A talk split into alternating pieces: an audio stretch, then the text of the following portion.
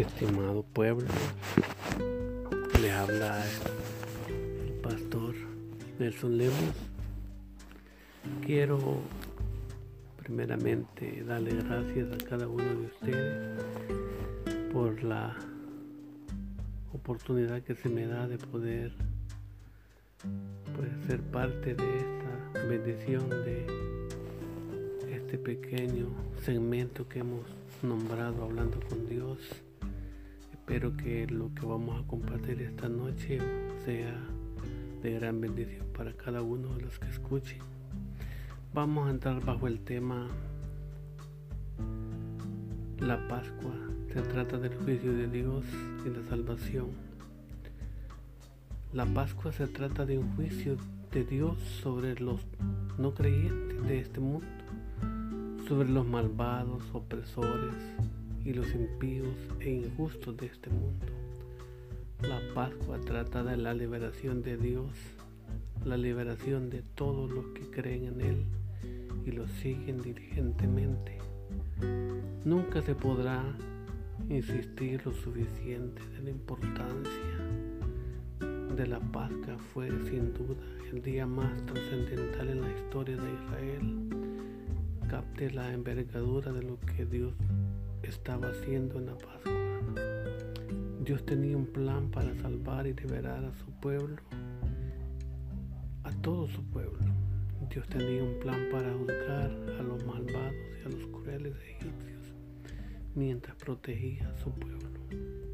A todos y a cada uno de ellos, Dios tenía un plan para mostrarles a todos los futuros creyentes la importancia de la sangre del Cordero, de la Pascua. Dios tenía un plan para el perdón de pecados, de todos los pecados de los que Jesucristo asumiría él mismo voluntariamente. El tema de este gran pasaje es la Pascua el primer elemento esencial y básico para la redención, un cordero sin manchas. El significado de la fiesta, Pascua, se cambió el calendario. El mes de la Pascua sería el primero del año de Israel. Las personas guardarían la fiesta, los requisitos del cordero, el sacrificio del cordero y el propósito del Cordero, sustituir a los creyentes, a los creyentes en la muerte. La Pascua fue el hecho más trascendental en la historia de Israel, tanto así que Dios usó la Pascua para cambiar el calendario mismo de Israel. La Pascua fue un hecho diferente de todos los demás en la historia de Israel. Marcó la noche en que Dios liberó a su pueblo de la esclavitud de los egipcios, enmarcado que significa en la actualidad del mundo, de la plaga de la mortandad. En Éxodo, Egipto marcó una vida completamente nueva para el pueblo de Dios. De este modo quería Dios que su nuevo estilo de vida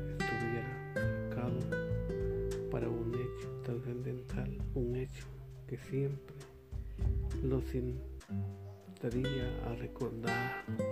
La Pascua, la gran noche de la liberación, como Dios hacer esto dándoles un nuevo calendario. El nuevo año debía comenzar el mismo mes de la Pascua. A partir de ese momento, el primer mes del año de Israel sería el mes llamado Abid, que corresponde a los actuales meses de marzo y abril en Palestina. Estos eran los meses que comenzaba la primavera.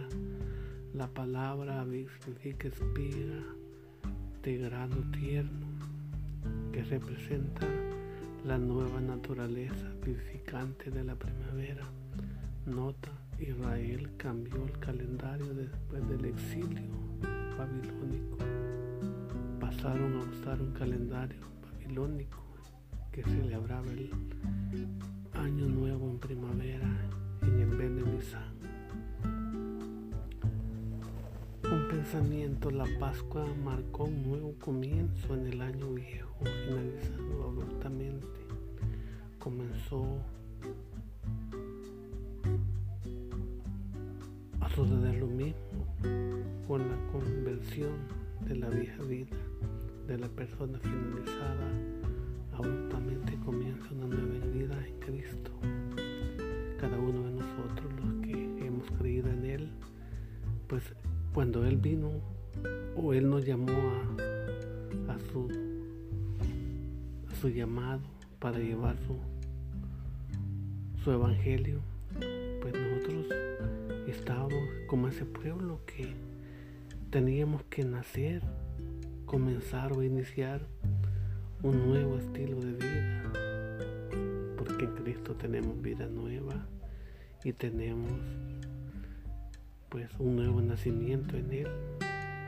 A través del bautismo, cada uno de los que hemos creído en Cristo, públicamente, también nosotros declaramos que somos ya nueva persona.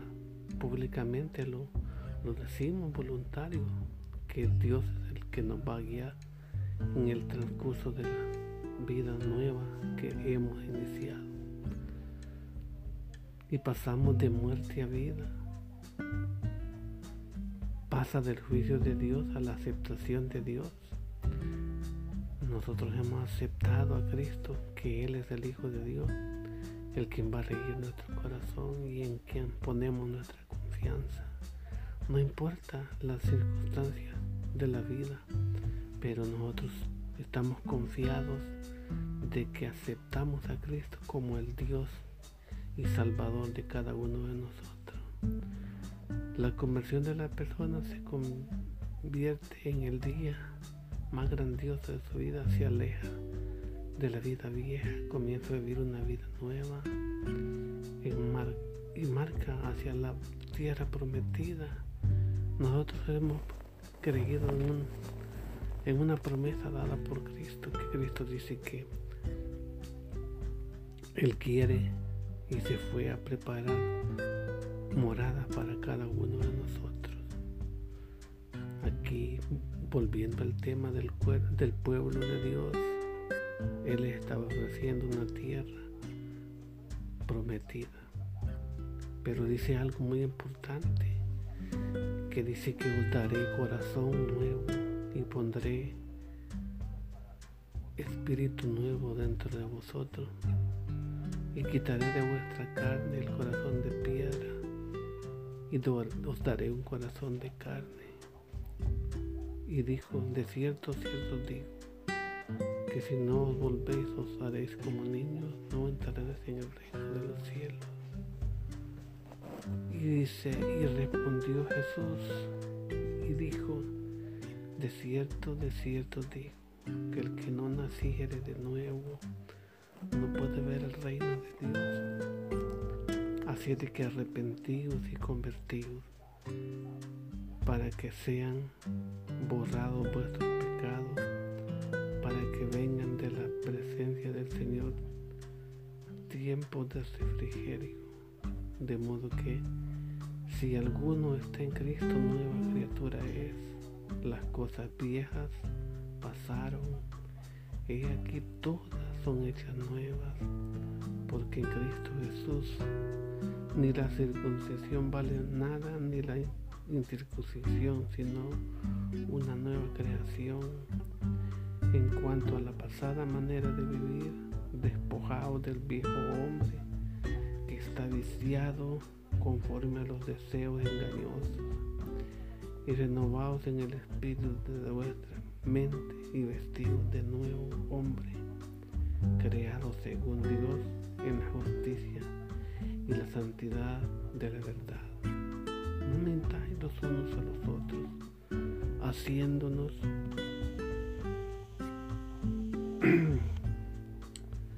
en cuanto a la pasada nueva de vivir, de manera de vivir despojado del viejo hombre que está viciado conforme a los deseos engañosos y renovados en el espíritu de vuestra mente y vestidos de nuevo hombre creado según Dios en la justicia y la santidad y la verdad. No mentáis unos a otros, haciéndonos, despojando del viejo hombre, con que hechos, revestido del nuevo, el cual conforme a la imagen del lo creó, se ha renovado hasta el conocimiento pleno que encontramos en Cristo Jesús. Por tanto, dice, guarde y guarda tu alma con diligencia para que no se olvide de las cosas que tus ojos han visto, ni se aparten de tu corazón todos los días de tu vida. Antes bien, las enseñarás a los hijos y a los hijos de tus hijos.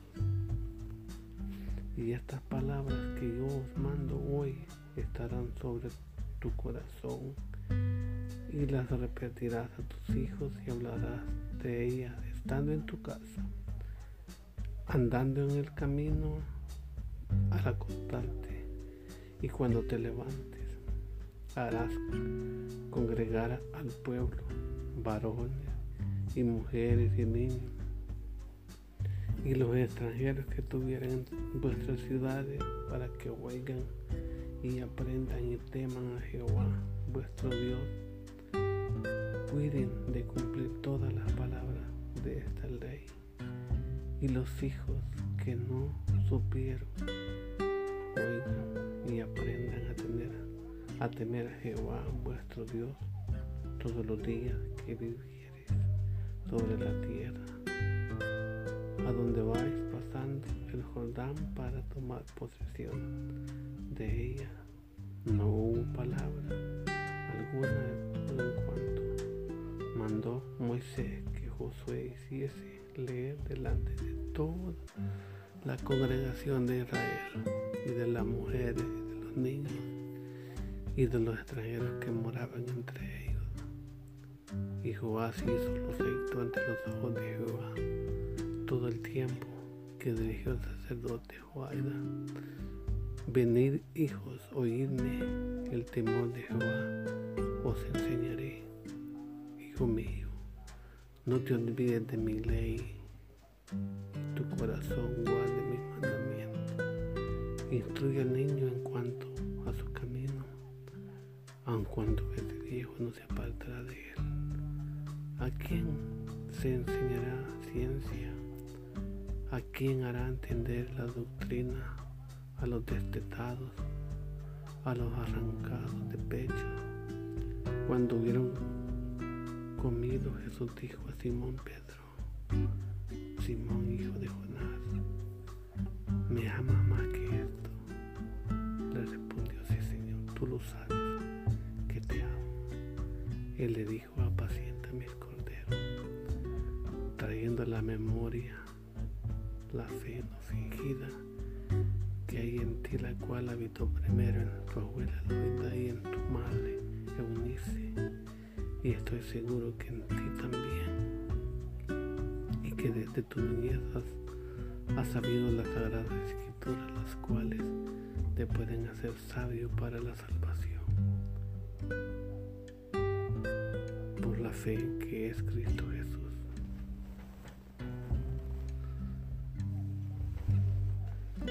¿Qué cualidades debía de tener el Cordero de la? Dios estableció cualidades muy específicas que debía tener el Cordero escogido para el Cordero de la Pascua. El Cordero debía tener un año, es decir, en la flor de la vida. Debía ser sin imperfecciones, sin defectos, es decir, perfecto debía de ser una oveja o una cabra. El cordero debía ser, como indica, de un año en la flor de la vida, sin imperfecciones ni defectos de ningún tipo. Esta fue la ley establecida por Dios en la escritura. Lo que planteaba era lo siguiente, Dios es perfecto, perfecto en su santidad y en su justicia, por lo tanto cualquier cosa que se ofrezca a Dios debe de ser perfecto para que resulte acepto ante Él. Pero fíjese en el problema con las ofrendas presentadas por los israelitas. El mismo problema existe con las ofrendas y los sacrificios que nosotros ofrecemos a Dios. Ofrendas y sacrificios que no pueden perfectos en cuanto a la conciencia al que practica este culto toda persona honrada e inteligente sabe que no podemos ser perfectos, completamente perfectos como podemos entonces ser aceptados por Dios a través de la fe en Cristo. Nosotros podemos ser perfectos porque quien nos da la perfección es Él que por su inmenso amor se entregó por amor a cada uno de nosotros somos justificados por el Cordero de Dios. Nunca seremos, pero si creemos realmente en Cristo, porque Cristo es perfecto y fue perfecto. Dios considera nuestra fe como perfección. Eso significa que nos considera como si fuésemos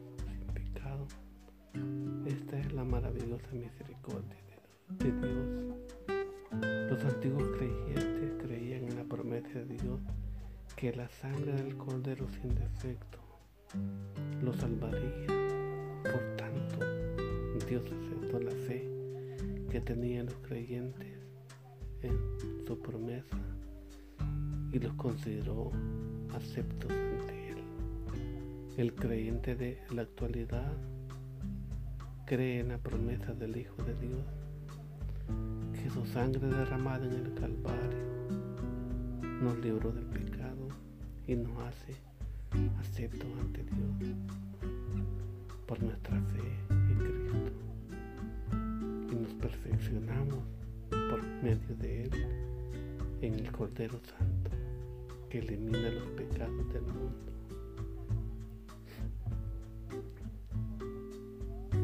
En el siguiente día vio Juan a Jesús que venía a él y le dijo, he aquí el Cordero de Dios que quita el pecado del mundo. Eso lo encontramos en Juan 1.29. Y mirando a Jesús que andaba por ahí, dijo, he aquí el Cordero de Dios en quien tenemos redención por su sangre, el perdón de pecados según la riqueza de su gracia, sabiendo que fuisteis rescatados de vuestra vana manera de vivir, la cual recibisteis de vuestros padres, no con cosas corruptibles, como oro o plata, sino con la sangre preciosa de Cristo como un cordero sin manchas y sin contaminación. Después de esto miré y aquí vi una gran multitud, la cual nadie podía contar, de todas las naciones, tribus y pueblos estaban delante del trono en la presencia del Cordero vestidos de ropa blancas y con palmas en las manos. Y ellos le habían vencido por medio de la sangre del cordero y de la palabra del testimonio de ellos y menospreciaron sus vidas la muerte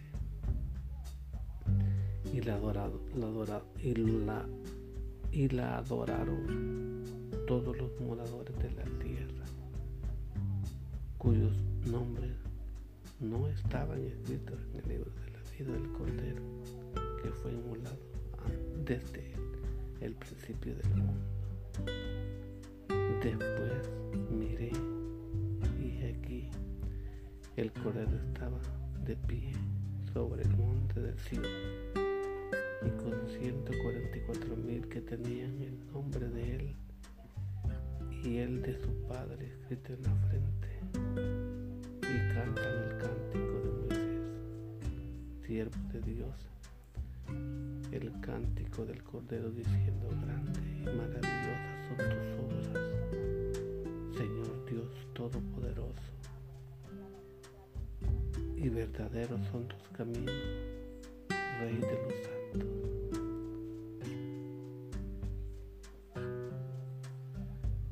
Y, el ángel dijo, escribe bienaventurados los que son llamados a las cenas de las bodas del Cordero.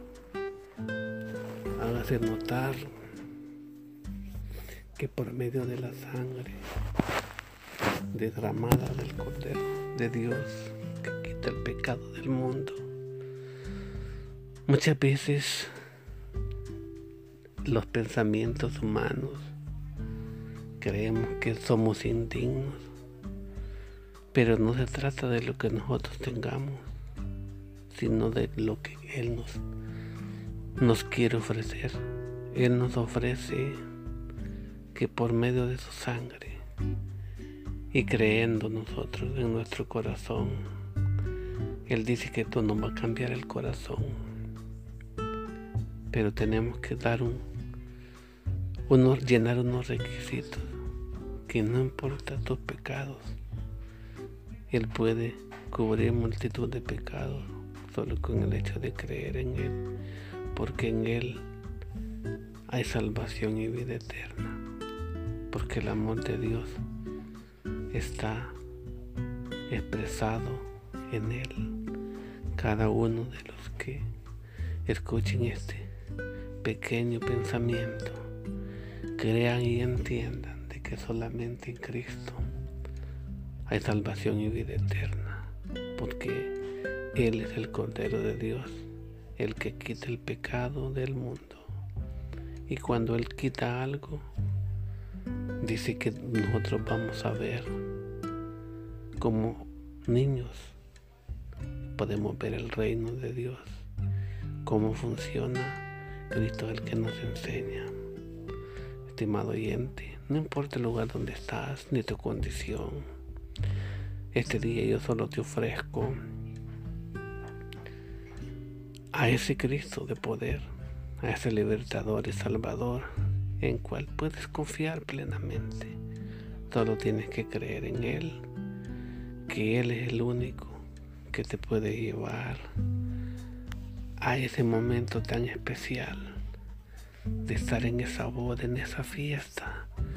Yo me pongo a pensar qué hermosura es poder ver, dice de que ver un mar de, de hijos de Dios reunidos, viendo al Cordero en su esencia. Dice la palabra de que no se puede contar, porque son millones de millones que aún solo dicen que santo, santo es Él. Yo te ofrezco a ese Cristo. Solo tienes que creer en Él y confiar en Él, porque Él es tu Rey, Él es tu Señor y tu Salvador. Pero tienes que confesar con tu boca que lo aceptas en tu corazón. Yo te hago un llamado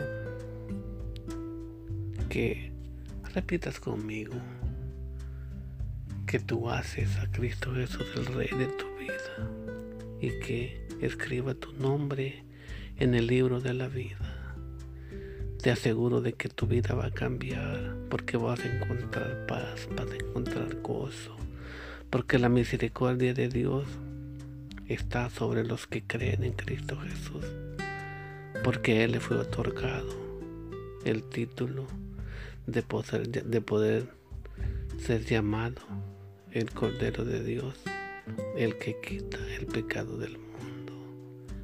Dios te bendiga. Espero de que sea de mucha bendición este corto pensamiento. Y que nos escuchamos a la próxima. Dios te guarde, Dios te cura de su favor, pero sobre todo que tú puedas experimentar un toque, un destello de la gloria de, de Dios en tu vida para que puedas estar confiado de que no importa la circunstancia, pero que la paz de Cristo esté en tu entorno. Dios te bendiga. Nos escuchamos a la próxima.